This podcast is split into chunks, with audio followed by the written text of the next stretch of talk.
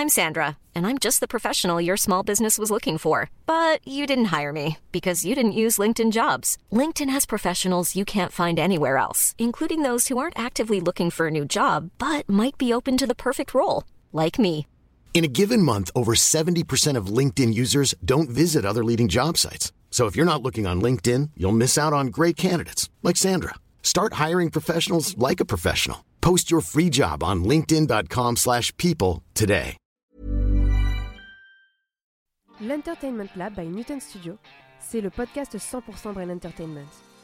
Créatifs, responsables de marque, directeurs de plateformes technologiques, Pure Players Entertainment et Communicant 3.0 nous partagent leur point de vue sur l'avenir des marques et du divertissement à l'ère digitale. Ce podcast est animé par Alexis Ferber. Bonjour à tous, on est ravis d'accueillir Laurent Turner, scénariste pour euh, l'Entertainment Lab. Bonjour Laurent. Bonjour Alexis. Alors c'est un plaisir d'accueillir Laurent euh, puisque bah, de mettre euh, justement l'écrit au cœur de l'Entertainment Lab, c'est un vrai plaisir, le scénario au cœur de tous les films. Et donc on, on va parler avec Laurent pour, pour vraiment aller au cœur du- de son métier de scénariste. Alors tout d'abord, il y a quelque chose qui m'a intrigué en regardant ton parcours Laurent. Je crois que tu as fait des études de commerce et tu as failli être trader et puis bah, et après tu es passé dans le monde de la création. Donc euh, voilà, on voulait savoir déjà euh, comment ça s'était passé justement. Euh, bah, ça s'est passé, euh, j'allais pas les dire totalement naturellement, mais un peu d'une certaine façon. Non, non, mais en fait, ce qui s'est passé, c'est mon service militaire, tout simplement.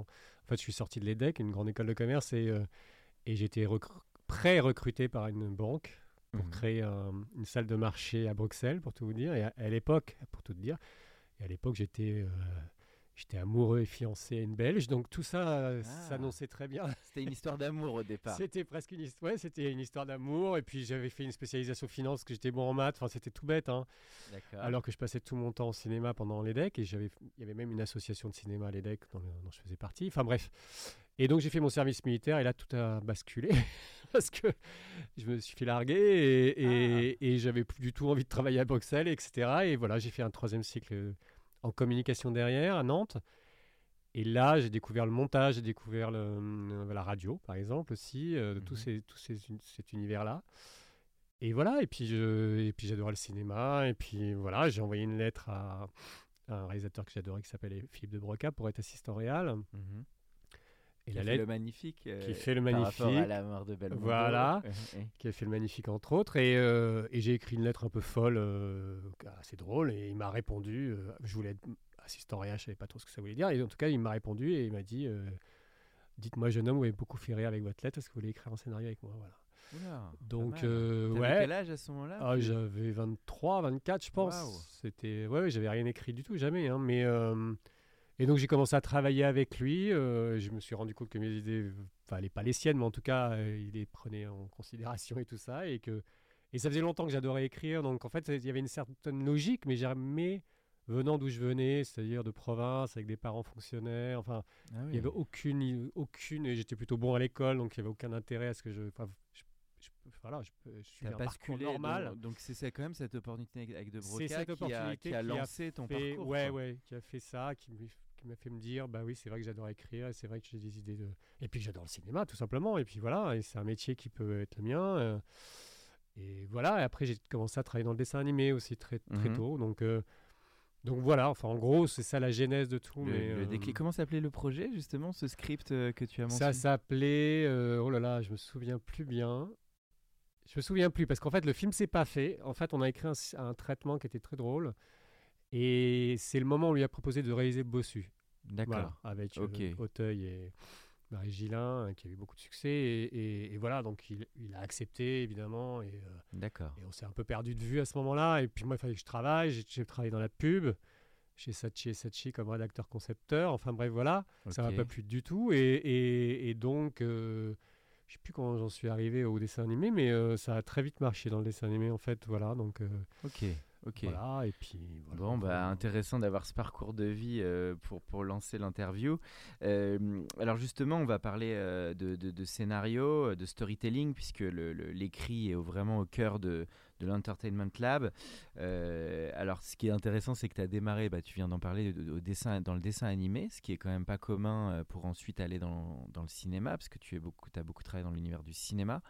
Euh, est-ce que tu peux parler de ces années dans le dessin animé? Est-ce que ça t'a enseigné? Comment ça se faisait? C'était dans le cadre d'une société de production? Et qu'est-ce que ça t'a appris sur l'art de raconter les histoires? Bah, en fait, ce qui, ce qui a été euh, très formateur dans le dessin animé, euh, c'est que j'ai tout de suite travaillé sur des séries qui étaient signées, donc avec les chaînes et tout ça. Donc j'ai dû produire, enfin, enfin produire Mhm. dans le sens euh, écrire, écrire des épisodes de, de séries. Mhm. Et dès la première série sur laquelle j'ai travaillé, j'ai dû écrire huit scénarios. Enfin, ça s'est très vite déclenché. En fait, je me suis rendu compte que j'étais. Alors, j'avais lu beaucoup de scénarios. Enfin, j'étais tou- j'avais toujours été intéressé par ça. En fait, au final, je me suis rendu compte de ça. Donc, en fait, j'avais aucune formation de scénariste, mais je m'en étais fait une moi-même. fait. réécrire en fait avant toute cette vie même de où tu voulais bosser dans la finance. Oh. J'imagine que même plus jeune, tu écrivais déjà un peu et tout Bah, ça. J'écrivais des lettres pour draguer les filles, voilà. C'est là ma formation. D'accord. Et ça marchait pas trop mal, donc euh, malgré un physique euh, moyen. Mais en tout cas, ça, euh, ça marchait très bien. Non, non, mais en tout cas, voilà. Et puis, non, mais en fait, le, le- le dessin animé, ce qui était vraiment chouette, c'était de d'aborder des, des genres très très différents, euh, que ce soit du cartoon, euh, de la science-fiction, des trucs qu'on peut pas faire en France, quoi, du, Ouais. du épée, enfin des, C'est Code Lyoko, j'ai vu. Et il y a Alors, les chasseurs de les, dragons. deux- les trois grosses séries sur lesquelles j'ai travaillé et, et- et sont, ont été euh, Code Lyoko, qui a cartonné dans le monde entier, dans- sur lesquels j'ai écrit, je sais plus, j'ai écrit peut-être 18, 16 épisodes. Ou Ah oui. ouais. Quelle durée? T'étais sur quel format C'était fait à 26 minutes. D'accord. Et, euh, et Chasseur de Dragons qui a très très bien marché. Et, et Galactic Football, qui est une série dont j'ai dirigé l'écriture et qui était un feuilleton et qui a cartonné dans le monde entier aussi et qui a rediffusé, multi-rediffusé. Donc ça, c'était vraiment chouette parce que ça m'a appris euh, beaucoup à écrire dans un temps. En plus, c'était vraiment. euh, court. Bah, c'était livrer. 26 euh, minutes ouais. et on devait construire une histoire sur 26 minutes avec une Bible déjà préétablie et des personnages. Voilà. Enfin, il y a... C'est une bonne je école que c'est une très bonne école. Voilà. D'accord. Il n'y a pas tellement de ponts. Ouais. À part, enfin, j'allais dire apparemment, c'est ridicule, mais c'est vrai qu'il n'y a pas de, de tous les, les amis que j'avais dans la dans l'animation et tout ça. Ouais. Il y en a très très peu qui sont passés dans le cinéma, mais voir, euh, je sais pas. T'as fait un peu comme Tim Burton finalement. Oui, Pour te donner un exemple un peu marquant. Ouais, mais, mais lui en plus il était dessinateur. Enfin, il y, avait tout un truc. Bah, Dans le scénario, en tout cas, c'est Mm. bizarre parce que je pense que le la- le pont devrait pouvoir se faire plus naturellement, mais ça ne se fait pas en fait. Il est pas évident. Non, il n'est pas évident. Alors, il se trouve que moi, j'ai, j'ai- euh, quand j'ai fait du dessin animé, j'étais repéré par un mec en faisait aussi, qui s'appelait Gilles Adrien, qui avait écrit la Dé- Délicatessen et La Cité des Enfants Perdus, et qu'on a écrit ensemble, et qu'à chaque fois que j'allais voir des, des producteurs avec lui, et lui, il avait eu un César, donc il était connu, etc. Moi, c'est, je disais que j'écrivais des dessins animés, je me rendais bien compte que dans le cinéma, ça ne voulait rien dire, en fait, pour Mm. les gens. Ça ne ça me, met, ça me mettait pas en position de scénariste, en fait. Ça ne, ça ne C'était pas assez pas. valorisé. Ouais, je C'était sais avant pas. les Pixar peut-être et tout ça aussi qui ont pris un nouvel Oui, essor. encore peut-être que si j'avais écrit des longs métrages d'animation, Ah ça aurait oui, oui. changé. Mais en tout Oui, cas, il y avait un truc comme ça. Donc, euh, l'aventure avec Gilles, c'est pas poursu- n'a pas, n'a pas, n'est pas abouti. Mais moi, je me suis dit, je vais écrire un scénario tout seul. En fait, un- on spec comme on dit aux États-Unis. C'est-à-dire, j'ai écrit le soir. Au bout de combien d'années alors du coup dans l'animation Bah, t'étais, je euh, sais pas, c'est difficile à dire, mais je dirais peut-être 5 ans, 6 Donc ans. là t'avais quoi une petite trentaine ou t'étais t'avais Oui, j'avais, euh, ouais, je sais plus quelle année c'était. En quelle année c'était Ça devait être en 2008, 2009. donc je sais D'accord. Et t'avais envie là d'écrire ta propre histoire et d'aller un Bah, peu plus surtout vers que la. j'avais envie de prouver que je savais écrire des, des- enfin je savais écrire. Oui. en tout cas que je voilà, en en tout cas j'avais envie de de- d'arriver avec un scénario oui. pour leur prouver que je savais écrire des, des, des longs. J'avais été un peu vex- ça j'étais peut-être ça- ça n'est- c'est d'une vexation parce que j'avais pas en plus j'étais très bien dans le dessin animé donc j'avais pas forcément envie de passer dans le cinéma en fait. D'accord. Mais c'était euh, voilà, c'était ça, c'était une réaction- t'étais un amoureux du cinéma aussi, comme et- beaucoup, ouais, et t'avais cinéma, envie ouais. de de- de- d'écrire. euh, Voilà, en Euh, tout cas, j'ai écrit ce scénario et euh, je l'ai envoyé et il a été repéré par euh, une boîte qui s'appelle Fidélité, qui était une grosse boîte. D'accord. Euh, et en particulier quelqu'un Oui. qui s'occupait du développement chez eux qui s'appelle Eric G. Hellman, qui est devenu un producteur indépendant Ah oui, depuis. Qui a fait la famille, famille etc. Bélier, un très bon prod. Donc euh, lui, il m'a repéré et donc il m'a donné à écrire un scénario. euh, bon, ça a été un peu plus long que ça, mais en tout cas, en gros, si on fait le parcours en, résumé, il m'a donné un traitement qui n'était pas excellent, mais qui d'une comédie romantique dont le prémisse me plaisait. Et, euh, et voilà, j'ai écrit La chance de ma vie. Et c'est comme ça a très bien marché. Voilà, ça, ça a lancé le truc en fait. Euh, Donc voilà, la chance de ta si vie, euh, le voilà. prod a quelque part a été à Ah l'origine. lui, il a été à euh, l'origine totalement. C'est-à-dire qu'il m'a repéré tout de suite dans le- avec le scénario que j'avais écrit et tout. Donc euh, Bon, une bonne Donc il a- rencontre qui a permis Ouais. euh, ce départ. Et donc ça veut dire que là, il y avait un traitement et ensuite toi, tu as pu développer donc toute la continuité di- dialoguée. Non, non, je suis reparti de zéro, en fait. J'ai- pris le, le- le concept de base, qui Mhm. un mec qui portait malheur aux femmes, Et, euh, et je suis reparti à zéro. J'ai gardé le métier du mec.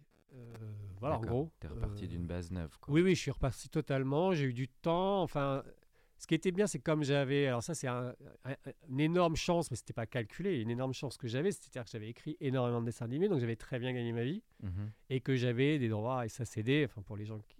Ça veut dire que je touchais des droits d'auteur sur les, les séries qui passaient. Donc, je gagnais bien ma vie sans travailler à ce moment-là. Donc, j'ai pu prendre le temps d'écrire ce scénario Ah, bien. euh, avec une sorte de. Combien de temps du coup tu pour livrer euh, ta version trop. 1 ou- Je sais plus trop, mais j'ai j'ai la sensation que j'avais qu'on m'avait laissé du temps en fait. Comme c'était un, comme c'était un, un projet qui n'avait pas encore de réal, qui n'avait pas encore d'acteur. enfin. C'était un et- peu à l'américaine en fait, développé avec le script d'abord et le metteur exactement. en scène. C'est aussi ensuite. ma chance. Ouais. Ça a été aussi ma chance parce que c'était assez, c'était assez rare. Ça l'est encore, mais un peu moins, je trouve. Mais à l'époque, c'était hyper rare. Oui, Donc c'est pas un réal qui est venu me voir, c'est vraiment un prod qui est venu me voir avec un projet. Je l'ai écrit, ça a intéressé un réal, ça a intéressé des acteurs, euh, Virginie Fira qui n'était pas encore euh, ce qu'elle est devenue. Euh, voilà, enfin il y a tout un processus Mhm. qui s'est fait. Et tout le monde aimait beaucoup le script. En plus le film a marché, alors que c'était pas si attendu que ça. Enfin en tout cas c'était pas si évident que ça. Mhm. Donc euh, voilà, ça ça a été une chance tout simplement. Mais la vraie chance c'était vraiment parce que je vois comment c'est galère pour des scénaristes Mhm. de débuter, puisqu'en fait, en général, ils sont, un, ils sont pas très bien payés, loin de là. Et deux, euh, comme ils sont pas très bien payés, il faut qu'ils rendent assez vite s'ils veulent gagner un peu leur, leur vie et au moins payer leur loyer. Donc c'est une, un- une situation qui ne facilite pas non plus le fait de faire des bons, du bon boulot, en fait, tout simplement. Hein, si on réfléchit basiquement, euh, je sais pas, si tu es payé euh, des échéances de rien du tout et qu'en fait tu en as besoin pour vivre, tu es obligé Oui, de rendre c'est vite. très Donc difficile de tenir. voilà, t'es euh, un- voilà. Donc c'était une force d'avoir eu avant le dessin animé qui t'a permis d'avoir une certaine une liberté. énorme force d'apprendre Oui. à écrire avec vitesse, en vitesse aussi, parce que c'était un autre aspect du dessin animé, c'est qu'il fallait livrer un épisode par semaine. Donc euh, c'était aussi euh, Mm. apprendre à écrire vite, apprendre à avoir. Et, et une gymnastique de cerveau, en fait, euh, on se rend compte, euh, j'en parle souvent avec d'autres scénaristes, des amis, Mhm. c'est que si tu t'arrêtes deux semaines pour partir en vacances, tu reviens, mais c'est comme si tu avais.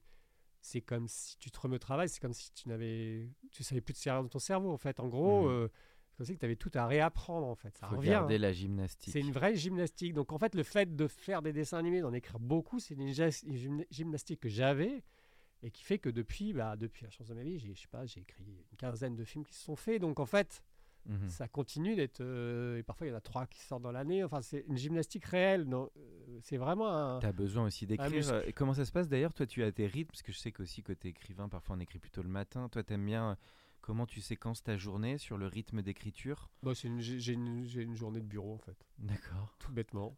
C'est-à-dire que je commence à 9h et, et- et j'arrête à 18h, jamais plus. D'accord. Ok. Bon, bah. Donc, euh, tout bêtement, j'ai une vie très plan-plan de bureau. bon, Mais bah, après, euh, pour le coup, j'ai des amis qui, qui préfèrent travailler la nuit. C'est il y a de vraiment. tout. euh, Le seul truc que j'ai, c'est que je travaille tous les jours. Enfin, pas, pas toujours le week-end, mais en tout cas tous les jours. Je suis très constant dans le travail. Parce que je suis pas du tout procrastinateur, euh, ce qui est aussi un- une caractéristique, des, des scénaristes en général aussi. Parce que c'est pas évident de s'y mettre, en fait, d'être chez soi. Quand on travaille avec un réalisateur, c'est un peu différent parce qu'on fait des séances et tout ça, mais il y a quand même beaucoup de travail solitaire et c'est pas évident. Enfin, je- C'est sûr. tous les c'est gens, ils savent cette que- solitude, c'est l'un des plus- trucs les plus durs pour un, je trouve. Un, bah, c'est c'est très dur de s'y mettre, c'est très dur d'être motivé, etc., etc. Enfin, c'est Mhm. c'est c'est- voilà, c'est une discipline quand même. C'est une grosse discipline en tout cas de, de- de travailler tous les jours et de, de s'y mettre vraiment quoi. C'est une énorme Ce qui est d'ailleurs peut-être une, plus une facilité, enfin quand un projet rentre en prod en encadrement dans l'univers de l'entertainment que si tu es en pur écrivain et livré Ah face à un roman. Je sais C'est pas si sûr tu... que les, les- les- le fait d'être en format commande, c'est-à-dire de, de- de devoir honorer une commande, etc., te pousse à évidemment euh, bah, travailler, c'est sûr. D'accord. Mais euh, c'est vrai que de, de- mais j'ai bon, j'ai développé des projets on spec aussi de mon côté, mais c'est vrai que c'est plus difficile. Ça c'est vrai. Alors là, tu étais sur le genre de la comédie romantique, sur ce projet, euh, le, Ouais. celui que tu mentionnais, Euh, pour que les auditeurs comprennent aussi. Donc ça veut dire que tu avais du ping-pong avec le producteur, tu as eu des échéances, tu travaillais entre le traitement, la V1. euh, comment la production aussi a, a travaillé avec le script pour toi? Est-ce que tu as eu des, des- des échanges avec Eric justement Oui, j'ai eu des échanges avec Eric. C'était. Bah, j'ai eu la chance du débutant, c'est-à-dire que mon premier traitement leur a beaucoup plu, que ce soit à Eric ou à Marc et Olivier, enfin Marc Missonnier et Olivier Delbos, qui étaient les Mhm. producteurs de fidélité. Donc euh, après, il y a eu un ping-pong, après, voilà, etc. Mais c'est vrai que j'avais pris mon temps de. de- c'est un temps que je n'ai plus vraiment maintenant, hein, qui fait que, que, je suis obligé de travailler quand même plus vite ou des trucs comme ça. Là, j'avais vraiment pris mon temps et j'avais, il y avait un truc. Il y a eu la bonne alchimie. Il y a eu la bonne alchimie, la chance du débutant, plein de choses, bah. euh, l'envie, de bien faire aussi. Enfin, j'ai toujours envie de bien faire, mais l'envie de ça bien coulait, faire. parce que c'est vrai que. ouais, il y a je pense qu'il y a une sorte de naïveté au début, une sorte de, de, de truc qu'on perd au fur et à mesure. On se pose plus de questions, on se fout plus de pression. Enfin, il y a plein de choses, des aspects qui font que qu'on perd cette petite euh, insouciance, voilà, insouciance du début, quoi, et qui fait que aussi c'est un. Mhm. Bah, ça se sent l'insouciance du début dans ce qu'on écrit et tout ça. Bah, D'ailleurs, on le voit bien sur les ciné... la plupart des cinéastes, la plupart des, des, musiciens, leurs albums du début, il y a une insouciance, il y a une... Mhm. et au fur et à mesure, ils perdent ça. Hein. Ils gagnent en technicité, mais ils perdent en insouciance, ce qui fait parfois que. Voilà, enfin, bref. Alors justement, on va aller un peu plus sur le scénario. Euh, c'est vrai que bah, tu as, on va après revenir sur les différents films euh, où tu, on, va pas tous les faire parce que tu as beaucoup beaucoup écrit de films, mais, mais c'est vrai que euh, tu es allé dans plein de genres différents. J'imagine tu es aussi un amoureux évidemment de cinéma et de films. Mais qu'est-ce qui fait pour toi aujourd'hui un, un, très bon script, un très bon storytelling de, de, de, de tous ces voyages, je dirais, d'écriture Qu'est-ce que tu en tires pour l'auditeur? Qu'est-ce qui pour toi fait un bon scénario quand tu aimes l'écrire et puis quand peut-être tu le lis ou tu vois un film à l'écran? Alors, euh, pour que j'aime l'écrire et tout ça, il faut que le sujet m'intéresse et tout ça. Après, euh, euh, c'était Billy Wilder qui disait qu'il y avait 10, commandements. Mmh c'était, en gros, c'était le spectateur, tu n'ennuieras pas. Le deuxième commandement, c'était le spectateur, tu ne m'ennuieras pas. Le troisième commandement, c'était le. bref. Jusqu'à 10. Voilà. et, et, en fait, c'est ça, c'est d'avoir toujours. Euh... moi, c'est vraiment le rythme, en fait. Euh, ce, qui, ce, qui, me passionne et tout ça, c'est la fluidité et le rythme. Mhm. C'est-à-dire arriver à raconter une histoire qui. Euh, qui tient en haleine. Oui, qui tient en haleine, qui a du rythme, qui est vive. C'est pour ça que c'est vrai que j'avais écrit à, De Broca, mais c'est pas pour rien que j'avais écrit Philippe De Broca, mm. parce qu'il y a vraiment ça chez lui. C'est un fou de rythme et tout ça. Et c'est vrai que c'était mon truc, quoi. C'est, euh, alors ça se voit pas forcément dans tous les films que j'ai écrits, mais en tout cas, moi c'est une obsession, c'est-à-dire de, de... toute façon, on crée un monde à partir de rien, souvent, enfin, sauf quand c'est une adaptation, mais on, crée un monde à partir de rien et c'est fascinant, quoi. De... Et c'est fascinant et angoissant parce que, voilà, on doit faire des choix, etc. Il faut créer tout un univers, même si c'est dans la, vie mmh réelle, mais tu dois créer tout un univers, des personnages qui n'existent pas, donc les créer, etc. Et faire en sorte que et ça, c'est vraiment passionnant, en fait. Tu pars de rien, souvent, et ça, c'est vraiment passionnant. Est-ce que tu es de l'école de l'histoire? Je sais que Billy Wilder et Diamond, son co-scénariste, ils passaient six mois à, penser l'histoire de fond en comble avant d'écrire une ligne. Je sais que Paul Schrader, aussi le scénariste de Taxi Driver, il, adorait raconter l'histoire, raconter, raconter, jusqu'à tenir la bonne histoire, et après se mettait à écrire.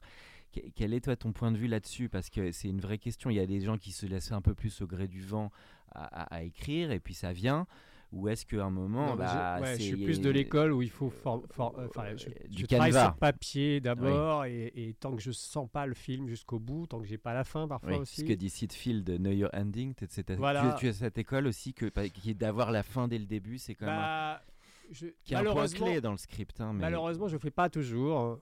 Et euh, c'est une erreur parce qu'en fait euh, en comédie tant que t'as pas la fin c'est un vrai problème je trouve Tant que mhm. t'as pas le. Enfin, la fin, peut-être pas forcément, mais en tout cas, le, ouais, le dernier mouvement quand même, et qu'il soit vraiment chouette et tout, c'est important. Donc. Euh, et en, polar aussi, évidemment. Après, quand c'est un biopic et tout. Mais c'est quand même super important. Tu te rends compte que si t'as pas à la fin, quand tu commences à mhm. écrire et tout ça. Ce qui est très dur quand on y pense. Une très bonne fin, c'est quand même. Ouais, une très bonne fin. Je sais même pas si j'en ai eu réussi, moi. Mais en tout cas, euh, en tout cas ça fait beaucoup. Mm. Je sais pas, je pense par exemple au, film pour Netflix d'Aaron Sorkin. La fin, elle est. Mhm génial. Je me dis, je peux pas imaginer une seule seconde, tu sais, quand ils disent, euh, enfin, pour ceux qui l'ont vu et tout ça, mais à un moment, il dit toute une liste de gens. Le titre, tu parles de quel film euh, Le film d'Aaron Sorkin pour Netflix. Oui, qu'il a réalisé. Le ouais, le procès, là. Euh, On retrouvera pour les auditeurs.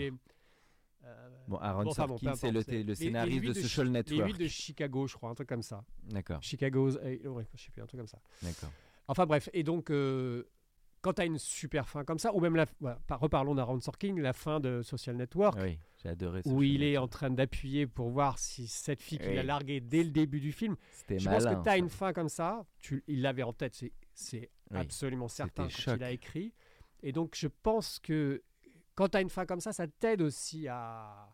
Par exemple, pour, euh, relative, enfin, pour parler de mon expérience sur la, la chance de ma vie, quand j'ai eu l'idée de Mhm. cette fin où elle se rendait compte qu'en lui portant malheur, Mhm, elle, il lui avait porté bonheur, mhm. ça m'a aidé sur tout le long en fait. C'est-à-dire, ça m'a aidé à. J'aurais pas pu écrire le film sans ça en fait, et c'était et c'était même philosophiquement quelque chose. Ça voulait dire que dans ta vie, tout est merde qui peut t'arriver dans une moindre mesure hein, quand c'était euh, Mm. des merdes. Mais en tout cas, quand même, c'était une histoire d'adaptation, de s'adapter, de faire que notre vie, elle est faite de, de ça aussi, de, de, de, de coups durs et tout ça, mais qui nous orientent et qui nous permettent d'être différents. De, de- tu te fais larguer, euh, bah voilà, tu te fais larguer, tu ne deviens pas trader, euh, tu, tu deviens scénariste, tu, tu vois, y a- y a- et c'était ça. Dès que j'ai eu cette, cette, Mm. cette, euh, ce truc-là, voilà, ça m'a aidé à l'écrire. Mais en fait, voilà, en gros, ce serait l'idéal, ce serait d'avoir la fin. en- en- en- et la fin, quand on dit la fin, c'est aussi la fin thématiquement, ce que ça veut dire Oui. sur le, le- En termes de sens. en termes de sens, exactement. Euh, parce que ça, je sais que j'avais vu aussi une interview de Jacques Audiard qui parlait de, du, son, son art du scénario et qui il challengeait toujours le sens Voilà. de qu'est-ce que ça raconte. Quel est ton Euh, thème? Ton Est-ce message. que chaque chose doit raconter un aspect de ce thème, etc. Donc ça, c'est super important. Et c'est pas toujours évident de trouver le thème de ton film. Parfois, tu le trouves à- à- une fois que tu l'as écrit ou une fois qu'il est sorti. Enfin, mais l'idéal, c'est quand même de le...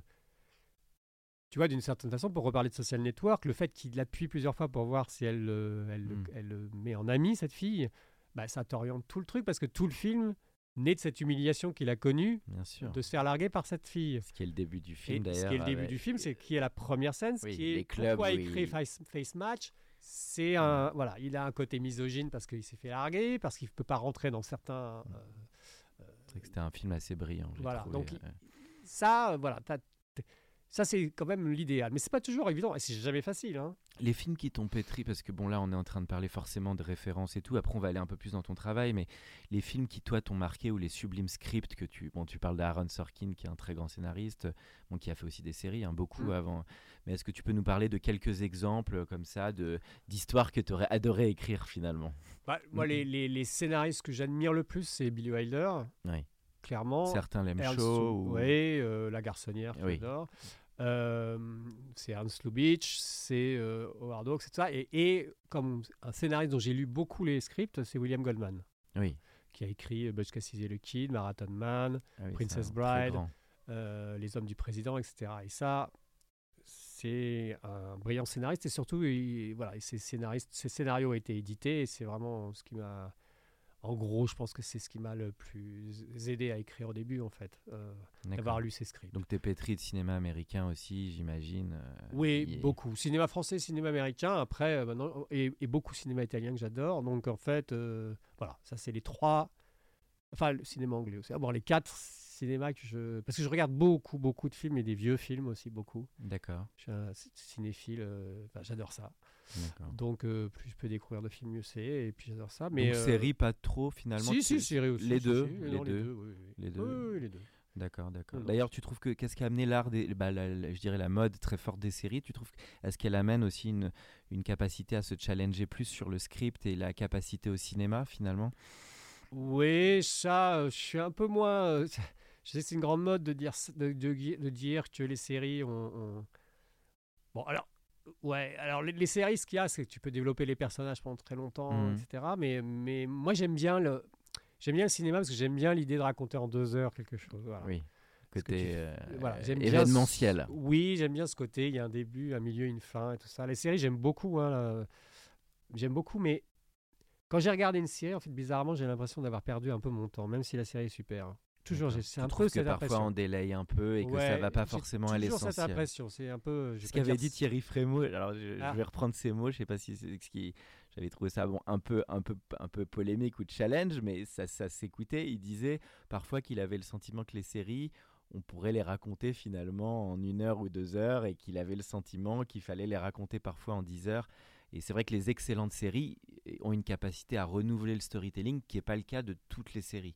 Parce que, Non, non. et donc donc c'est là où je Oui. l'histoire de durée, je voulais dire. Ouais. ouais, Et puis, je- rapport à- et puis, si tu regardes bien, enfin, moi, c'est l'impression que j'ai, c'est que la plupart des séries, même les grandes séries comme Les Sopranos, Breaking Bad, euh, Mm. Succession et tout ça, ça n'aurait pas des bons films, en fait. C'est des pitchs un peu faibles. C'est presque des pitchs faibles de, de films, moi, pour moi. Tu vois, c'est souvent. Bah, c'est plus les personnages peut-être qui drive. Voilà, alors et que puis il n'y a pas. Tu vois, pour moi, c'est. Euh, souvent, il y a un peu de ça. Je sais pas. Donc, je suis fan des séries. Je regarde beaucoup. Hein, je, je, suis consommateur de séries, mais j'ai quand même. je, J'en reviens toujours à, mon amour du cinéma. Et d'ailleurs, alors moi, c'est vrai que ça me l'a fait un peu comme toi, parce que j'ai vu beaucoup de séries, bah, en plus ces derniers mois, où quelque part, il n'y avait pas le choix d'aller en salle, mais j'ai eu un grand plaisir à revenir en, salle, j'imagine ça te l'a fait aussi. Mais par contre, je me dis un truc, c'est que maintenant, il faut être sacrément convaincant euh, pour aller pour faire un film en salle. Je sais pas si tu as aussi ce sentiment bah, que le l'art du spectacle et du cinéma, euh, et pas que spectacle, mais en tout cas l'art de projeter en grand écran les choses, avec l'habitude du consommateur, enfin je dirais pas du consommateur, c'est un lapsus révélateur, mais du spectateur qui finalement est à monter, j'ai l'impression qu'il faut être d'autant plus euh, créatif, fort, visuel pour embarquer. Et alors moi c'est drôle parce que le film que j'avais vu avant qu'il y ait le confinement, c'était 1917 de Sam mhm. Mendes. Pourtant, j'étais pas forcément euh, client du thème. Et bah, j'ai j'ai trouvé que ça justifiait vraiment le cinéma, euh, une telle expérience. Donc, je sais pas, ce que peut-être tu avoir un point de vue là-dessus ah, sur l'expérience. J'ai euh, vraiment un point de vue là-dessus parce, que je me rends compte là maintenant, comme j'ai beaucoup de projets et tout ça, que les producteurs sont complètement largués. Que ce soit les producteurs et les distributeurs et même les auteurs, mais en tout cas, les producteurs et les distributeurs sont complètement largués. Ils savent pas encore ce qui marche en fait. Oui. Et c'est une, et c'est une question qui, ne se posait, qui se posait paradoxalement moins avant. D'accord. Parce que euh, là, il y a vraiment un, un, écart énorme entre les films qui marchent et ceux qui ne marchent pas. C'est-à-dire que euh, euh, tu peux avoir un film comme Back North qui fait 2 millions et quelques, ou des, films comme ça, et après, tu as des films qui sortent, ils font 150 millions de ce qui n'arrivait pas. Enfin, des, quand je parle des films qui sortent, c'est des, mhm. des, comédies euh, ou des, choses qui normalement marchaient d'habitude. Mhm. là, j'ai une, sorte, j'ai une comédie qui est sortie qui s'appelle Pourri gâté et qui a fait presque 500 millions de mais c'est le bout, enfin, c'est, c'est un succès. Oui, ce qu'il faut dire aux, auditeurs, c'est que, alors je ne sais pas si c'est vrai, on peut faire le parallèle entre les États-Unis et la France, mais en France, le, finalement, euh, il y a très peu de films qui dépassent le million d'entrées ou les 2 millions d'entrées. Euh. Il y, en avait pas mal, enfin, il y en avait déjà dépassé le million, c'était l'objectif bah, qu'on avait Psychologiquement, c'est lourd déjà. Oui, oui mais c'était l'objectif, mais c'était réalisable. Enfin, mais maintenant, c'est. Euh, des films qui vont dépasser un million euh, cette année, par exemple, il y en aura peut-être 5 euh, ou 6, hein, je ne sais pas. Enfin, mm.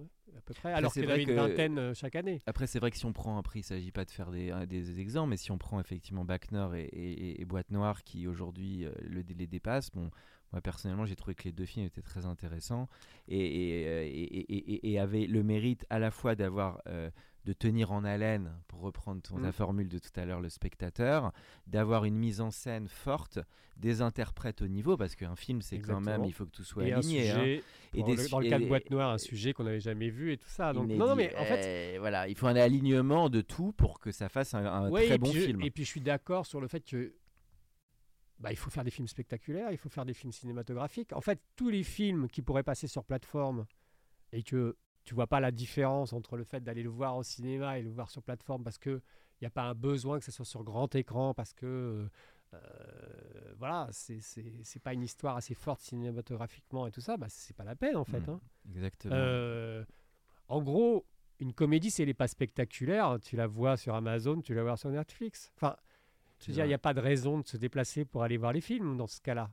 Et là, ça amène à la passion du cinéma. Donc, on va arriver, ça fait une bonne transition avec aussi le travail avec la mise en scène, ce qui n'est pas facile quand on est un scénariste, puisqu'effectivement, quand on est scénariste, bah, par nature, on écrit mais c'est pas toujours. Euh, tu as pas encore réalisé ou des envies de réalisation, toi, Laurent? Non, ça, oui, enfin, je, bon, j'en parle pas de ça parce que c'est toujours difficile de parler. Oui, c'est un peu la question, si le un peu. Se fait pas, en fait, mais. Euh, d'accord, d'accord, mais c'est vrai que, enfin, en tout cas, on va plus rester dans toute ton expérience. C'est vrai que euh, tu écris, souvent tu collabores forcément avec des réalisateurs et des metteurs en scène qui vont porter le film.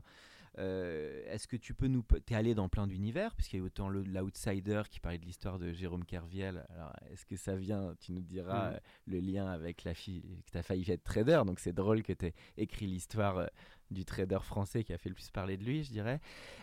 mais tu allé finalement collaborer avec plein de styles de metteurs en scène. Qu'est-ce que tu retiens de toutes ces rencontres, de toutes ces collaborations et justement bah, de, ce, de, cette primo visuelle que tu, que tu dont tu parlais tout à l'heure, parce qu'une hmm. que une bonne histoire, c'est bien, mais ça ne suffit pas. encore faut-il créer un univers et un monde qui va euh, plonger le spectateur. Mais moi, ce que j'adore justement, c'est pour ça que j'ai travaillé avec beaucoup de réalisateurs différents, c'est que j'adore rentrer dans l'univers du réel. Donc, euh, et j'adore cette, euh, ce travail de collaboration. C'est vraiment un travail de D'osmose un peu. Oui, tu, tu, tu, passes du temps avec une personne, on, chacun se raconte sa vie. Enfin, c'est vraiment un truc. Euh, oui, binôme. Ouais, il y a vraiment un truc de. Tu arrives le matin, tu parles de ce que ça fait la veille, tes, voilà, tes problèmes avec ta meuf ou tes problèmes avec tes enfants. Oui, c'est très intime. C'est très intime, et mmh. après tu te mets au travail pendant une période. De, voilà tu essuies les commentaires de tout le monde ensemble. Enfin, tu vois, il y a un truc de front commun. Hein, tu, mmh. tu, tu, fiches de lecture super dures ou des trucs comme ça. C'est pas un métier facile, hein, c'est un métier, c'est mhm. quand même un métier. Et c'est normal, hein, il y a de l'argent en jeu, il y a tout ça. Donc c'est. Mhm. Voilà. Voilà. Et après, ça s'arrête net. C'est-à-dire que ce qui est particulier dans le métier scénariste, quand même, c'est que. Voilà. Tu as cette période de collaboration très forte qui s'arrête net le jour où le film se monte et là, le réel, le réel c'est normal, il part hmm. vers les acteurs, il parle avec tout toute l'équipe, il fait le film, le montage, etc. Hmm. Et donc, tu disparais complètement. Toi, tu es passé à autre chose, en fait, en général. Donc, euh, Et même le réalisateur, on le voyait dans La Nuit américaine de Truffaut, c'est vrai que c'est du prototype et après, on repart à la page blanche. Même le réalisateur qui a eu une émulation, toute la difficulté de ses métiers, quand même. Bah, il y a une phase d'effervescence. C'est-à-dire que tu recommences à zéro à chaque fois. Et, ça, il faut être costaud psychologiquement. Oui, C'est des métiers durs psychologiquement pour, euh, pour tenir sur la longueur. on va pas, oui, on va pas faire pleurer non plus comme ils ont fait au César. Mais... Ce qui est dur, en fait, c'est que tu as l'impression de recommencer à zéro. Il n'y a, y a, aucune. Euh, tu as vraiment peu d'acquis, en fait. Tu as très peu d'acquis, en fait. Donc, euh, le seul acquis que tu as, c'est que tu es un peu. Euh, es un peu demandé, tu es un peu connu, donc tu as un peu de travail, enfin, tu as une garantie, enfin, pas une garantie, mais en tout cas, on te propose des choses, donc ça, c'est déjà énorme hein, quand tu es scénariste. Mais après, il n'y a aucune garantie que tu fasses tu arrives à trouver la solution pour écrire le script. Enfin, à chaque fois, c'est une, à chaque fois un challenge, quoi. Donc, euh, mhm. donc ça, c'est passionnant. En même temps, c'est flippant et passionnant, en fait. Et plus tu es un peu connu, plus tu es payé cher. Donc, en plus, tu as cet aspect qu'il faut que tu vailles ce que tu que tu sois à la hauteur de ce que tu veux aussi financièrement. Enfin, tu peux nous donner peut-être une anecdote de, de, de, grandes difficultés ou que tu as pu avoir euh, Quelles est pour toi les plus grandes difficultés que tu as pu avoir dans, dans un bah travail de, scénar ou de développement Par exemple, je peux parler justement, tout à, tout à l'heure tu parlais de, l'Outsider et du film sur Kerviel, etc. Donc là, là-dessus, j'ai travaillé avec Christophe Baratier, ça se passait super bien. En fait, comme le film était déjà était d'abord chez Pathé, euh, on l'a développé chez Pathé. Pathé, il disait c'est pas un film assez commercial, donc on est passé chez Warner, après on est passé chez Le Pacte. Enfin, il y a eu, ça a été long en fait. Un cheminement de financement. Un cheminement très long parce que le film était, d'ailleurs ils avaient raison puisque le film n'a pas fait, enfin pas, bonne critique et tout, mais pas fait beaucoup d'entrées. Mais j'en suis très fier. Mais mais euh, et ça c'était vraiment passionnant parce que comme ça s'est étalé sur beaucoup de temps, on mhm. revenait sur le script régulièrement. Et c'était nous-mêmes en fait, qui disions Ah non, mais ça on peut faire mieux, ça on peut faire ça, ça. En fait, en général, on manque de temps. Tout à l'heure, on parlait de boîte noire, ils ont mis beaucoup de temps à le développer, mais c'est bien quand tu as du temps parce que tu. Tu mûris, c'est comme tu un mûris, bon vin. Tu, tu vois, et, et, parfois tu laisses tomber le script pendant trois mois parce que les producteurs ou les distributeurs, enfin les producteurs cherchent des financements, etc. Et quand tu le relis toi, tu te dis Bah non. Enfin, en hmm. fait. Euh, il y a des choses que je peux transformer, il y a des choses qui peuvent, que je peux améliorer, etc. Quand tu as du temps, c'est chouette de ce point de vue-là. D'accord. Euh, Parfois, il y a des, des, films qui se montent trop vite. Euh, je me suis rendu compte au début de ma, ma, enfin, ma carrière. Enfin, en tout cas, je me suis rendu compte au début, c'est-à-dire que les films se montent très vite. Euh, mhm. Si ton script est bien, euh, euh tu as un acteur important très vite, et bien c'est parti. Le producteur, il a tout intérêt à ce que ça se fasse vite, puisqu'il est mhm. payé sur, sur la fabrication. Donc, en fait, voilà. Mais, mais, mais ça, c'est très chouette de pouvoir avoir du temps et, de hmm. revenir sur un... De mûrir les, les, développements. Bah oui, oui. Alors, on va parler un peu des marques, euh, puisqu'on est sur un sujet aussi du brand entertainment, et pas uniquement du, du, je dirais, du monde du divertissement, mais du rapport aussi au numérique, aux marques, à la modernité. Est-ce que tu as déjà vécu cette situation de placement de produits euh, intégrés dans les scénarios? Et si tu peux nous en parler un petit peu. Et est-ce que tu as des envies Est-ce que c'est un monde qui t'intéresse de travailler avec la publicité, euh, des dispositifs peut-être de marques qui créent, qui doivent aujourd'hui inventer? Je pense à Pernod Ricard qui avait créé 7 jours à la Havane des, courts-métrages euh, de haut niveau euh, diffusés pendant le Festival de Cannes. est-ce qu'il y a des dispositifs qui, toi, t'ont marqué ou des marques dont tu te dis, ah ouais, il y a un storytelling et il y aurait un super scénar à développer? Voilà, parce qu'on est aussi là pour créer un petit peu des passerelles entre un monde du divertissement et le monde du Bah, numérique, et des marques, etc. C'est marrant que tu parles de ça parce que là, en ce moment, quand tu vas au cinéma, avant les films, il y a euh, ce truc Dubaï, là, Mhm. dans lequel il y a Zac Efron et Jessica Alba. D'accord, c'est une comédie qui sort euh, prochainement. non, en fait, je pense que c'est vraiment un film sur Dubaï, mais D'accord. financé par Dubaï, en fait. Ah, j'ai pas vu, j'ai pas vu. avec des grosses vedettes. Par. Jessica Alba, euh, ça fait longtemps qu'on ne la voit Donc plus. un mais vrai long métrage. Ah, euh, tu regardes, tu as l'impression, tu, tu verras ce que tu vas au cinéma là en ce moment, il le passe. Tu as l'impression que c'est une bande-annonce en fait d'un film. D'accord, Mais euh, avec des moyens de ouf. On a l'impression que c'est mission impossible le truc. d'accord. Mais alors, je suis pas allé voir sur le site et tout, mais j'ai trouvé ça assez euh, chouette quoi. Il y avait un truc. euh, D'accord. euh, je trouvais que c'était une façon de. Mais ça coûte de l'argent. Je pense que Dubaï peut le faire, mais Ils sont sur quel format là-dessus, tu sais? C'est un vrai. Alors, j'ai pas regardé sur le net pour voir si le film était plus long sur le net ou si c'était une bande-annonce qui n'annonçait rien en fait, parce que euh, voilà. Donc, je sais pas. En fait, faudrait- à chaque fois que je sors, de- enfin, à chaque fois que je le vois au cinéma, je me dis je vais regarder en sortant et après j'oublie parce que j'ai vu le film. Donc, faudrait, faudrait vérifier. Mais en tout cas, c'est présenté comme une bande-annonce. Ça t'a marqué en tout cas. Mais en vrai, parce que je, je me suis dit tiens, c'est ma- c'est c'est une façon de promouvoir une marque. Enfin, c'est tant que Dubaï Mm. est une marque, mais si c'est une marque quand même, d'une certaine façon. Qui est assez innovante. Quoi. Ouais, qui est assez innovante. Et euh, mais, mais qui a été fait pas mal de fois. hein. Si tu regardes, euh, y a- je pense que des, marques de voitures l'ont fait souvent. Ou euh, je sais que par exemple, Jérôme Salle, qui est un réalisateur avec qui j'ai travaillé sur la, la Outside, enfin pas l'Outside, L'Odyssée, ouais. ouais. Mhm. Je me souviens, euh, il m'a raconté qu'il bah, il a tourné une pub pour Lipton avec Pierce Brosnan et c'était vraiment ça, quoi. C'était euh, c'était Mhm. une fa- façon de faire un James Bond euh, pour promouvoir Lipton, c'était assez marrant. Et euh, voilà. Après, moi, l'univers de la pub, comme j'ai travaillé comme rédacteur concepteur dans, chez Saatchi et Saatchi, c'est pas, c'est pas. En fait, T'avais aimé combien de temps ça avait duré cette ah, ça, ça avait duré. J'avais, j'avais fini en dépression nerveuse, donc ça n'avait pas duré si longtemps. Je crois que ça avait duré deux mois, un truc comme ça, mais je ne, j'avais T'as détesté. pas adoré. J'avais détesté. Mais j'avais détesté parce que je, je, Tu trouvais qu'il y a trop de compromission un peu à la 99 francs. Mais c'est, avec- ouais, enfin, je suis pas, sais pas si c'était un- une position morale de ma part plus que euh, que l'environnement qui m'allait pas en fait, D'accord. Parce que j'étais junior et tout, je travaillais dans le bureau d'un senior et je, il y avait deux choses, que je voyais quelqu'un qui ne rêvait que d'une chose, c'est d'écrire des romans ou d'écrire des scénarios, qui était le senior, enfin qui était le senior qui travaillait là, qui en foutait pas une ramée de la journée, tout ça pour pondre un concept en cinq minutes, qui devait être bien payé, tant mieux pour lui et qui me filait les merdes, genre euh, essayer de réfléchir sur un bon duel, enfin des trucs comme ça. Enfin bref. Et ça m'a déprimé en fait. Je me suis dit, je vais pas faire ça de ma vie, je, je vais pas y arriver. Ça mais... manquait un peu de sens. Oui, enfin. Ouais, je- mais j'ai pas de jugement hein, par rapport à ça. Je trouvais que c'était. euh, si, si, si- Après, moi, s'il si, travaille que 5 minutes par jour, il pond un super concept.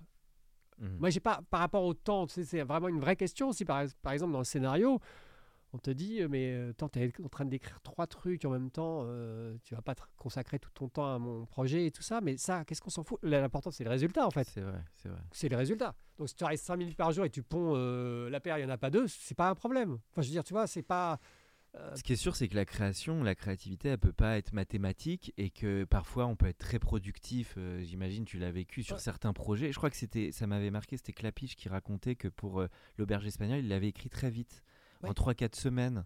Et que parfois, et c'est un de ses plus grands succès, Mm. et, euh, et que parfois d'autres scripts sont plus douloureux, ça tu peux en parler. Parfois il y a des histoires qui sont plus, plus compliquées à bah, parfois, monter. tu craques, ce que j'ai craquer le code. C'est-à-dire qu'il y a des moments où il y a une sorte d'évidence et tu, ça, ça, ça Ça coule. Ça, ça coule, ce qui est, pas, ce qui est rare hein, sur une carrière de clapiche. J'imagine ça a dû lui arriver une fois ou deux fois. Ce qui est le plus, je trouve, je trouve, euh, le parallèle assez intéressant, c'est par exemple avec euh, Paul McCartney, les Beatles ou des gens comme Mhm. ça, qui peuvent écrire une chanson en cinq minutes. Comme, euh, et souvent, les chansons qu'ils écrivent en cinq minutes sont plus évidentes et meilleures et c'est des plus grands succès. Mais enfin, il y a un truc comme ça de.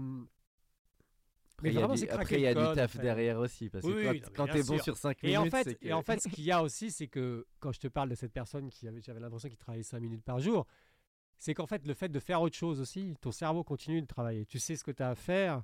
Et c'est pas parce que tu n'es pas en train de. C'est pas impressionnant, c'est pas Indiana Jones le travail. Hein. Tu es devant un bureau, tu peux être en train de surfer sur Internet et tout ça, mais ton cerveau, même la nuit, moi souvent le matin, je me réveille, je me rends compte que j'ai réfléchi, j'ai des solutions à des problèmes que j'avais eu la veille, mais je me suis pas dit en me couchant, ce soir, cette nuit, pendant que tu rêves, tu vas réfléchir. Non, c'est le cerveau, il travaille tout le temps en fait. Donc, euh, Mhm. donc en fait, c'est pas. euh, voilà. mais c'est vrai que moi, voilà, pour, pour reparler de la pub, c'est vraiment, en tout cas, moi, ça m'a déprimé, mais c'était aussi parce que c'était au début de, de ma vie professionnelle où je me disais, est-ce que c'est ça que je vais faire ou pas, quoi. Est-ce que tu crois qu'aujourd'hui les marques peuvent jouer un rôle un peu plus en amont dans la conception des projets? Parce qu'aujourd'hui c'est vrai que le financement du développement est souvent hein, le nerf de la guerre, Mm. parce que c'est là où les producteurs ont moins de fonds pour développer. Euh, Est-ce que les marques, tu penses, peuvent se positionner un peu plus tôt sur le développement en étant partenaires Mais j'ai l'impression. et ouais, en amenant finalement aussi du financement complémentaire dans, dans des secteurs J'ai où- vu ce, ce week-end, j'ai vu Eiffel,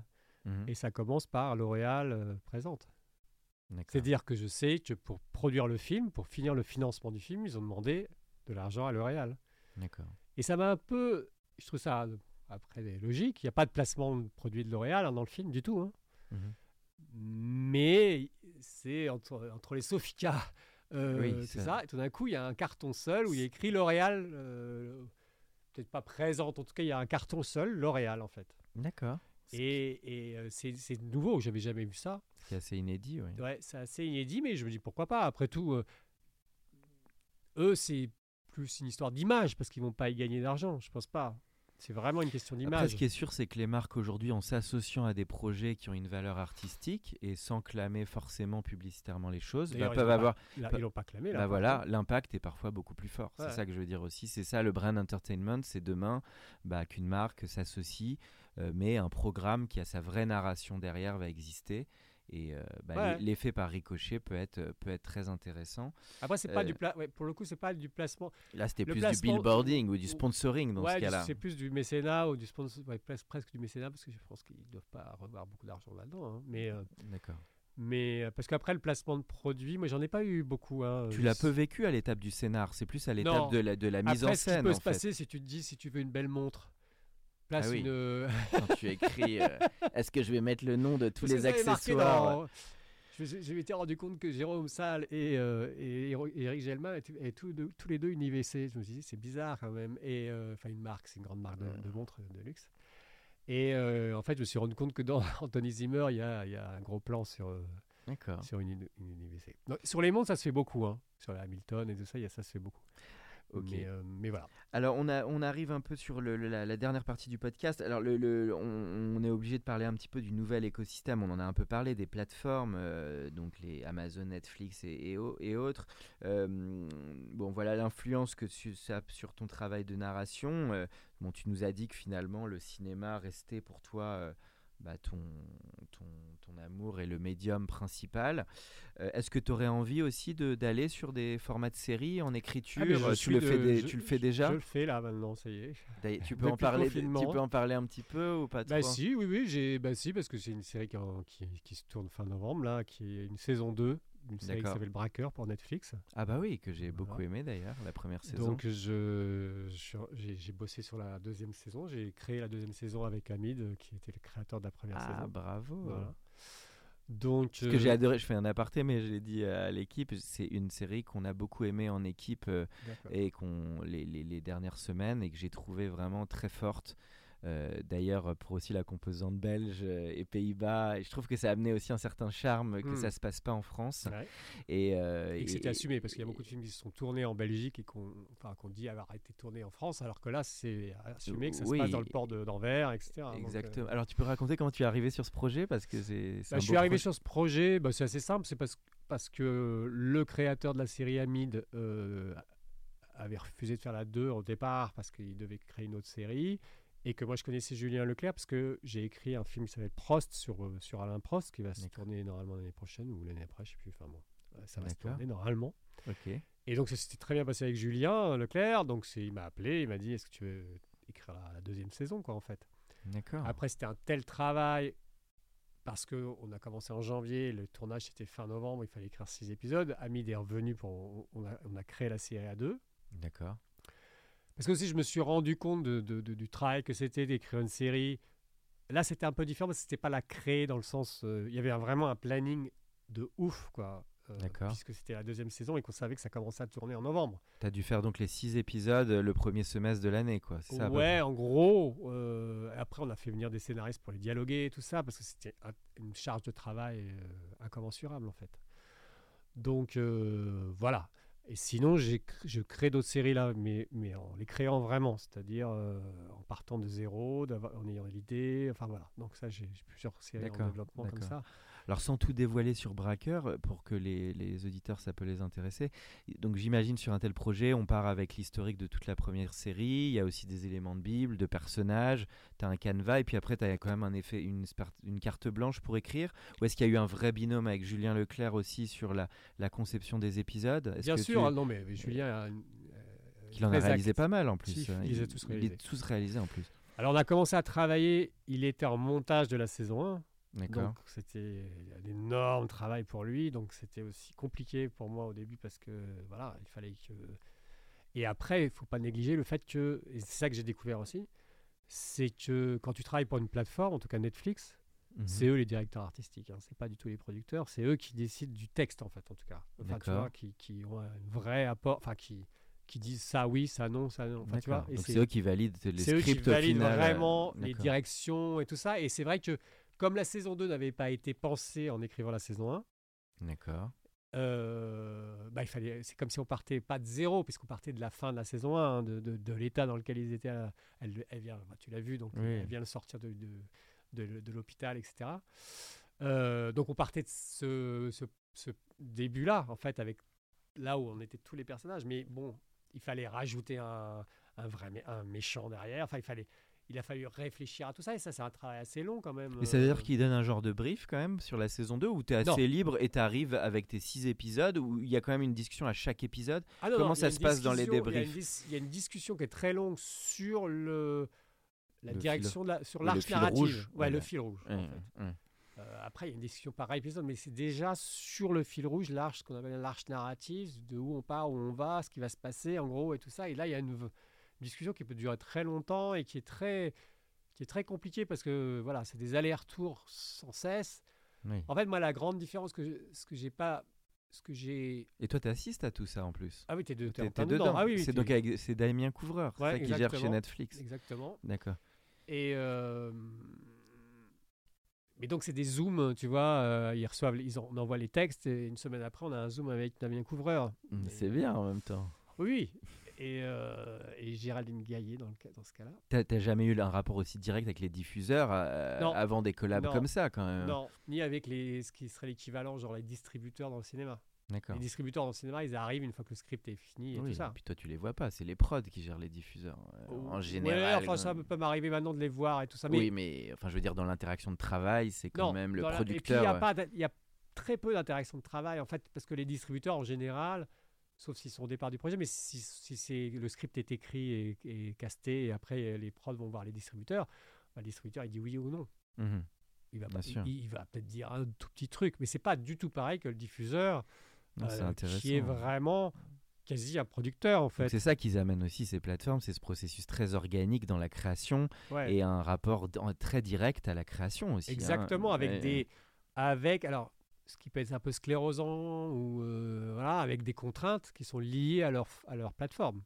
Mhm. Alors, au type de de entre guillemets de produits ou Public. de public qu'ils ont, Oui, alors là j'imagine que c'est tout le. le- etc. Donc c'est vraiment euh, euh, voilà, c'est Et Tu veux dire le risque, façon, le risque du est- formatage. en je lis en sous-marin ce que tu dis, c'est oui, de se battre pour défendre une originalité versus parfois l'écueil des produits qu'on retrouve sur les plateformes qui est de retrouver les mêmes ressorts. C'est un peu ça, toujours la bataille. Un, un- un peu, et qui, mais, mais qui a un processus en. Même eux, je pense qu'ils ne savent pas aussi. euh, tu vois, avant Lupin, ils étaient dans une certaine. Par exemple, en France, hein, Netflix, avant Lupin, ils étaient dans une certaine radicalité. Ils, aimaient- ils essayaient des trucs de science-fiction, des trucs un peu fantastiques et tout ça. Ils se sont rendus compte que Lupin avait cartonné. Donc ils se sont dit, oh là, mais peut-être qu'il faut qu'on fasse des trucs un peu plus grand public. Enfin, et, et c'est vrai que c'est un processus en mouvement aussi. De... C'est ça qui est intéressant. C'est de, de- En, en tout cas, sur le résultat, moi, quand je vois Lupin ou même Braqueur, je trouve que on parlait de rythme tout à l'heure. euh, voilà deux exemples qui montrent un rythme euh, qui n'a rien à envier aux Américains Ouais. et qui, où je trouve on est pris quoi. Et à un moment donné, sur la, la- la- la première saison de Lupin, je trouve, et, et sur Braqueur. Et, et donc moi, c'est ça que j'apprécie aussi, c'est quand on voit des séries de cette qualité. euh, bon, il y en avait eu avant avec les 10% ou d'autres, hein, des bureaux des légendes, mais c'est vrai que quand on retrouve ce rythme, je trouve que c'est plaisant parce que c'est quand même quelque chose qu'ont un peu plus souvent les anglo-saxons. Et c'est Oui. voilà, pour ça que Braqueur, moi, je me la suis faite d'une traite.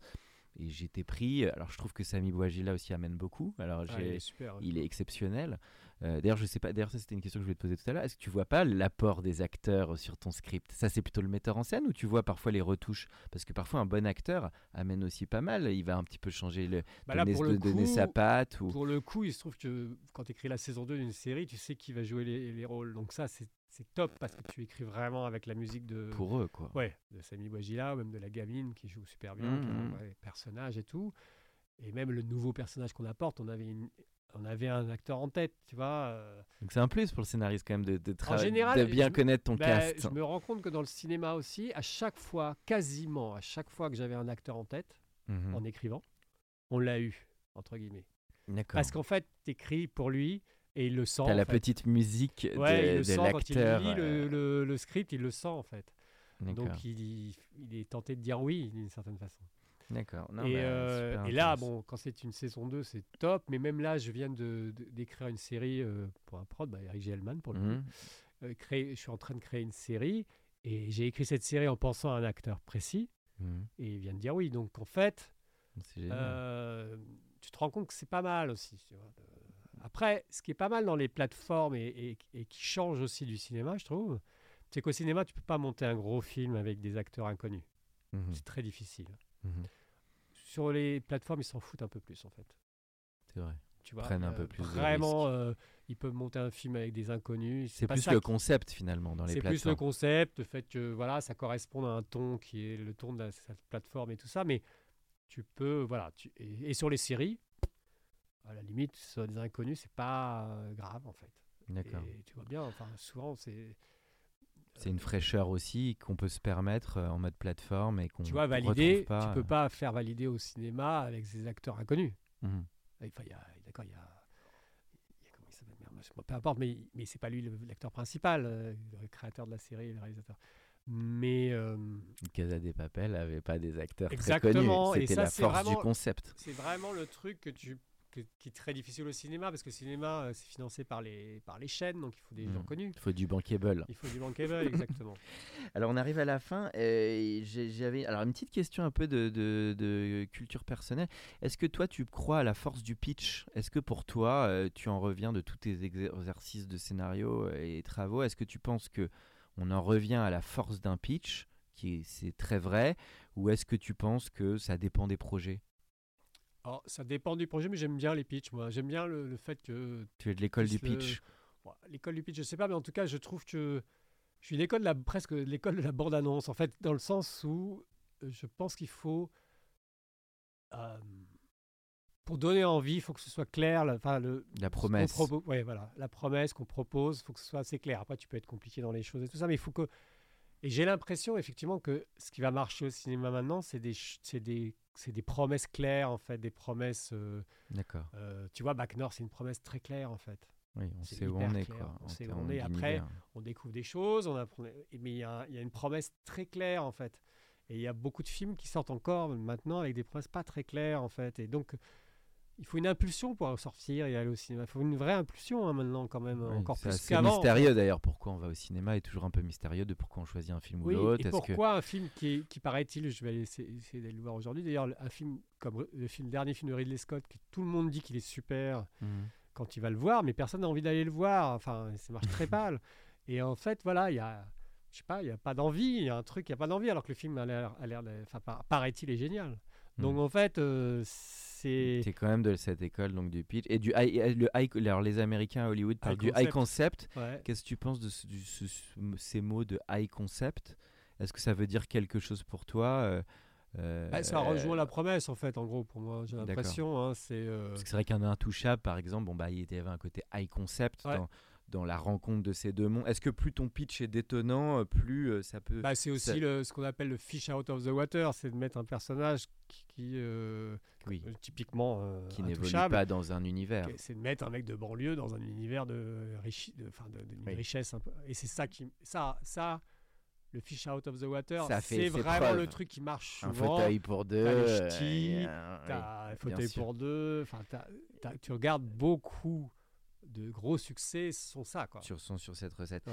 Alors pour finir, le, le- on est aussi sur les goûts du, de- de- de- du speaker. Alors je voulais avoir un peu ton, ton avis. Bah, on en a parlé quelques-uns, mais en termes de films, séries, livres ou même un album de musique, euh, des, des, voilà, des créations qui toi t'ont t'ont toujours un petit peu euh, accompagné tout au long Ah, de ta vie. donc euh, c'est pas forcément récent et tout ça. Ouais, non, de tout temps. Euh, Ça peut être un film, ça peut être un bon livre, ça peut être une musique, euh, voilà, des choses qui toi, pour toi, ont compté en tout cas euh, dans ta vie et qui t'accompagnent. Alors, qui m'accompagne, c'est marrant, parce qu'en fait, euh, dans les livres, très très jeune, j'ai beaucoup lu, et c'est vrai que mes, les, les trucs qui m'ont marqué très jeune, hein, mais enfin, ça- pour le coup, c'est des trucs de très jeune, mais c'est Le Comte de Monte Cristo de Ah Dumas, oui, oui, qui est marquant. parce que narrativement, c'est exceptionnel, etc. Après, il y avait Le Petit Nicolas et les, et les livres de Pagnol, qui sont les, Oui. les- le Château de ma mère et tout ça, et il se trouve que là, j'ai écrit euh, avec euh, Christophe Barati Le Temps des Secrets, qui est le troisième volet, qui va sortir l'année prochaine, donc j'étais super content de pouvoir euh, faire ça. Euh, ça, c'est des trucs qui, au départ, en tout cas, m'ont Mm. plu, où je me suis rendu compte vraiment que le style avait de l'importance aussi dans les petits Nicolas ou euh, chez Pagnol, que le- les phrases simples, mais un truc, euh, voilà. Après, bon, après, j'ai lu beaucoup, donc, enfin, j'ai lu beaucoup, ça veut rien dire ça, Mm. mais en tout cas, je- Non, mais c'est bien que tu et commences et par les fondamentaux parce que ça Oui, commence à l'école. C'est ce qui m'a donné envie, je pense, de lire au à départ. tout l'enfance, quoi, Ouais, et- en tout cas, du Et départ. côté musique ou, euh, ou même. euh, Alors musique, moi je suis un fan de la musique, c'est-à-dire je passe ma vie avec de, de la musique dans les oreilles tout le temps, donc euh, même quand je travaille. D'accord. Donc euh, voilà, c'est- mais je sais pas, je pourrais citer plein de gens, mais T'es très éclectique? ouais, assez éclectique, ouais. Mais d'ailleurs, je suis assez éclectique euh, au cinéma. Je suis assez, je suis pas du tout snob, c'est-à-dire je peux, euh, mais je, je, dans le sens où, euh, euh, tu vois, ça m'a toujours marqué. En France, on est assez snob sur certains trucs. On n'ose pas dire qu'on aime certains. Genre, on n'aime pas dire, je sais pas, n'importe quoi, je vais dire, on n'ose pas dire qu'on aime George Michael parce que c'est ridicule Mhm. ou des trucs comme ça. Oui, d'assumer ses goûts. Ou d'assumer ses goûts. Et C'est vrai que je, je me souviens toujours de Woody Allen qui dit qu'il adorait Frank Sinatra, mais qu'il adorait Abbott et Costello, qui sont deux comiques de seconde zone vraiment Mhm. américains. Qu'il adorait, que, que tout ça l'a formé en fait. Et je pense que nous, tout- tout- toute personne, tout l'a formé. C'est-à-dire, tu peux commencer la musique avec Phil Collins et finir avec euh, euh, War on Drugs, que j'adore, ou des, des groupes comme ça. Enfin, des, et, euh, et moi, j'ai pas de. Voilà, ce que j'adore, c'est les gens qui font en fait. Voilà. Mhm. J'ai pas je préfère les gens qui font même moyen ou des trucs comme ça, mais qui osent le faire, qui osent. euh, et ça, j'adore. Je trouve que c'est un artiste. Pour moi, c'est toujours euh, Mm. beaucoup plus fort qu'un critique ou que quelqu'un qui fait rien, quoi. Donc, donc et qui s'expose. Et je préfère ça aux, haters ou tout ça. Donc je- voilà, j'ai des goûts très éclectiques. En tout cas, en musique, j'écoute vraiment beaucoup de choses. Et euh, écrire en musique, alors c'est aussi plaisant, j'imagine. T'aimes Ouais, bien ou pas Ou t'aimes bien être quand même dans une bulle, dans une silen- un Non, silence non, j'aime bien écrire en musique, mais Oui. au tout début, quand j'écrivais vraiment au tout début, je choisissais vraiment un- un- la- le même disque pour tout, le, tout ce que j'écrivais. Enfin, pour toute la. Je choisissais un disque pour le film que j'écrivais. Ah, qui avait une tonalité euh, Voilà, dans qui le donnait style. du rythme ou, ou au contraire une tonalité, etc. Non, je fais beaucoup moins. Ça, Parce que le scénario, c'est de la musique finalement. Oui, oui, c'est une ça. genre de partition. C'est hein. une ambiance, et si tu voulais écrire, voilà. Mais comme je dis, voilà. Bon, enfin, Ok, Euh, bon, voilà, bah, très cas, intéressant de euh, sentir voilà. ta passion. Et la toute dernière question, alors peut-être ton conseil pour un ou une un jeune auteur ou une jeune euh, autrice qui se lance dans l'écriture, hein, bah voilà, de tout ce que tu as vécu, quel serait le le ou les conseils que tu tu C'est toujours tu difficile de donner des conseils parce que les parcours sont assez, euh, euh, assez différents. En fait, le truc, c'est que moi, quand j'ai commencé, il n'y avait pas d'école, enfin très peu d'écoles de, de- de scénario. Mhm, Maintenant, c'est pas du tout le cas. Et maintenant, il y en a plein, en fait. Mhm. Donc, euh, je, je sais pas si je, peux, si je conseillerais de faire le CEA ou des trucs comme ça, mais je pense que c'est pas une mauvaise chose, en tout cas, de le faire, euh, enfin, de, de faire ces écoles, parce que, en fait, comme tout est un- une histoire de réseau, c'est pas tant ce que tu vas apprendre dans l'école que les gens que tu vas côtoyer, que les intervenants, que euh, Mhm. euh, l'opportunité de faire un projet ou d'aller voir des gens. voilà. Après, j'ai l'impression, moi, en tout cas, si je tire une conclusion, enfin, c'est de c'est d'oser, de faire Oui. les choses. C'est compliqué. Hein. Le culot, parce que c'est ce qui a- ce qui t- culot, c'est ce qui t'a lancé. m'a lancé moi, mais Et- après, euh, je sais pas, j'ai eu de la chance aussi parce que je suppose qu'ils reçoivent des, des- des mails, des, des- contacts sur Facebook ou des trucs comme ça par milliers les producteurs, donc ça, c'est pas évident pour que ça marche et tout. J'en sais rien. En fait, c'est très compliqué. Donc, voilà, tenace, mon expérience, c'est d'avoir et- osé, etc. Après, il y a deux choses, c'est d'oser et d'être à la hauteur si on te donne ta chance. Mhm. Voilà. Bien sûr. Et c'est ça, c'est quand même important parce que en fait, j'ai quand même c'est beaucoup de travail. C'est de travailler parce que ta chance, tu l'auras pas dix fois. Donc, il faut quand même essayer de bosser pour, pour conclure en fait cette chance, enfin pour la, la, concrétiser en fait. Mmh donc ça, c'est D'accord. C'est hyper important et puis d'être assez dur avec soi-même. Euh, pas se dire qu'on va arriver. Exigeant, quoi. Exigeant, oui, et, et, d'accepter la critique. Voilà. Ça, c'est un autre truc que je conseille aux jeunes, c'est d'accepter la critique parce que c'est très dur hein, de se prendre des critiques. Euh, enfin, tu, connais, toi aussi. Surtout quand on écrit et qu'on livre Bien quelque sûr, chose on qui est vient quand de soi. Même, bah voilà, c'est son bébé et tout ça. Et, euh, et, et, de prendre un mec qui a rien foutu alors que t'as. C'est normal, c'est pas son métier, il fait pas ça, mais c'est dur en fait. Mhm. Mais pas de ce. Moi, j'ai vu le nombre de gens, quand je travaillais dans des dessins animés, qui se braquaient sur la critique et disaient Mais non, tu comprends pas, c'est parce que. Mais non, je te dis, c'est pas bon, c'est pas bon. Il n'y a pas de. Enfin, là, c'est extrême quand je dis c'est pas bon, mais en tout cas, euh, d'accepter la critique, c'est quand même. et, il faut le faire. Sinon, tu fais pas ce métier, sinon, écris des romans, parce que ce métier, c'est un métier de collaboration. Donc, en fait. D'humain. Bah, bah oui, ce qu'on ressent euh, dans, avis, dans, ton et. Chacun va donner son avis. Et, et il va te dire si c'est drôle ou pas drôle. Et, et donc, faut la, faut l'accepter. Il faut la, il faut le, il faut arriver à gérer ça, ce qui est pas évident. Hein. Mais je connais trop de gens qui se braquent et qui, qui se disent, il a critiqué donc il n'a pas compris. Mhm. Et si tu pars de ce principe, tu es foutu en fait. Parce que. Il faut se mettre dans le point de vue de l'autre et. oui, et accepter que c'est un métier de, de, collaboration et que c'est un métier de, de commande, enfin, de, en tout cas, mhm. de. Voilà. Sinon, sinon, encore une fois, écrire des romans. Bah, c'est ce qui apparaît en tout cas nettement dans tout ton parcours, je trouve. Bah, ta capacité de collaboration, de t'être adapté à plein d'univers, et peut-être que finalement ta, ta formation de départ euh, a, été aussi un plus parce que finalement ce qu'on comprend à travers ton parcours c'est la capacité artistique mais c'est aussi toute cette capacité à composer avec euh, finalement les parties prenantes euh, et comme tu dis bah, d'être dans le dialogue et de tout en tenant son cap. Un aspect commercial oui. ouais bah c'est vrai on le comprend au travers de ce, ce, podcast. Et eh ben merci beaucoup Laurent, c'était passionnant. voilà, j'ai vraiment adoré forcément parler de scénario avec toi et on te remercie de, de, de ta venue. Pour ceux qui sont encore avec nous, merci de nous avoir écoutés. Pensez à aller mettre une note au podcast dans la section notes et avis sur Apple Podcast. Cela nous ferait énormément plaisir et nous permettrait de continuer à faire grandir ce podcast consacré au Brain Entertainment. À bientôt pour un nouvel épisode. Planning for your next trip? Elevate your travel style with Quince. Quince has all the jet-setting essentials you'll want for your next getaway, like European linen premium luggage options, buttery soft Italian leather bags, and so much more. And it's all priced at 50 to 80% less than similar brands. Plus, Quince only works with factories that use safe and ethical manufacturing practices. Pack your bags with high-quality essentials you'll be wearing for vacations to come with Quince. Go to quince.com slash trip for free shipping and 365-day returns. Hey, it's Paige DeSorbo from Giggly Squad. High quality fashion without the price tag. Say hello to Quince. I'm snagging high-end essentials like cozy cashmere sweaters, sleek leather jackets, fine jewelry, and so much more. With Quince being 50 to 80% less than similar brands.